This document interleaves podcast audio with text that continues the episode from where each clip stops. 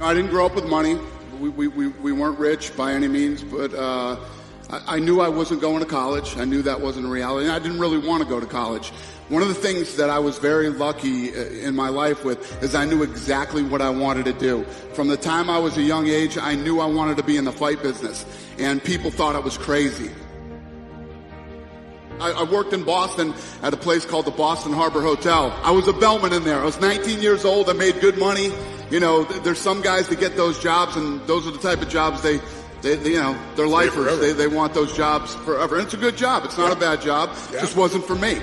And uh, I was literally standing in the lobby one day, and I'm like, what the hell am I doing here? What am I doing here? This isn't me. This isn't what I want. And I walked out the front door, and one of my good friends, he's still one of my good friends today, says, uh, what are you doing? I said, I'm, I'm quitting. When you get out of bed every morning, right? You get up out of bed, life is standing right there to kick you in the face. Ready, leg cocked, ready to go to kick you in the face. Because every day when you get up, bad shit's coming at you. Forget about work, your personal life, everything. Car don't start, to this, to that. Life is ready to get you. You know, and you gotta get up and you gotta fight through that bullshit every day. You have to. You gotta fight through all the shit that life throws at you. Then, then you get to a point where life's throwing a bunch of shit at you. Now work's throwing a bunch of shit at you. You know, your, your business that you have to fight for every day. And you have to get up and you have to have that to get up and fight every day, man. Go for it. Just go for it. Believe me, I'm living proof that it can happen.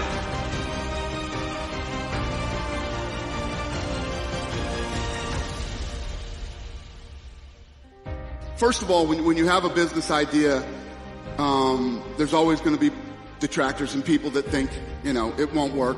You're always going to have those people around you and in your life, even when you're successful. Believe me, it gets worse when you're successful.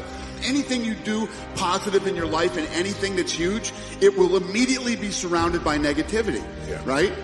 Immediately get ready for it because no matter how successful you become, one thing never goes away. Negativity. Their opinion means nothing. It is literally an opinion. It's negative bullshit and it means nothing to you. It doesn't mean anything. It doesn't affect unless you're the type, sick, twisted type of person like me that likes to let it fuel you. You let it, it's like your, you know, it's like your fuel and, and, and other than that, it's useless. It means nothing. Do your thing. Stay on your course. Stay focused and, and, and keep your eye on the prize and, and, and everything comes together. If you're looking for fuck you money, you're in the wrong place already. You already know you're not in the right place. I can't stand three day weekends.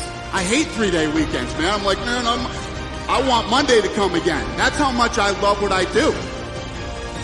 If that's not your mentality every weekend when you're at home, like you're dreading Monday, man, stop stop and get another job because you're in the wrong place. That, that, that's not healthy for you. And at the end of the day, it's really about that you love what you're doing and it's about the journey. The people you're doing with it, that you're having fun. You're getting up every day and, and you're all working toward the same goal, whatever it might be. It's a very fulfilling feeling. It really is a very fulfilling feeling because I've been where most people have been.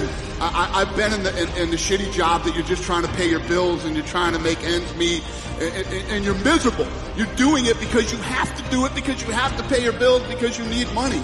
Once you break out of that and you find what it is you truly love to do, it's really not work. It's, it's actually fun and you enjoy every day of your life. From what I've learned and as I look back on my life, everything in life is about timing. Yes. It really is about timing. The right time, the right place, the right everything. And, and I also believe that you create your own timing yes. in life too. What's the worst thing that can happen if you try? If, if, the day that I walked out of that hotel, right, and I went to do this, it doesn't work out. I can go back and be a bellman again yeah. whenever I want to.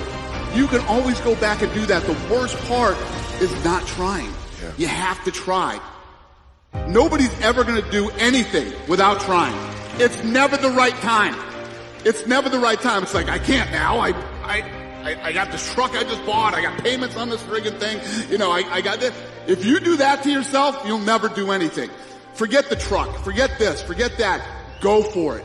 Just go for it. Believe me, I'm living proof that it can happen.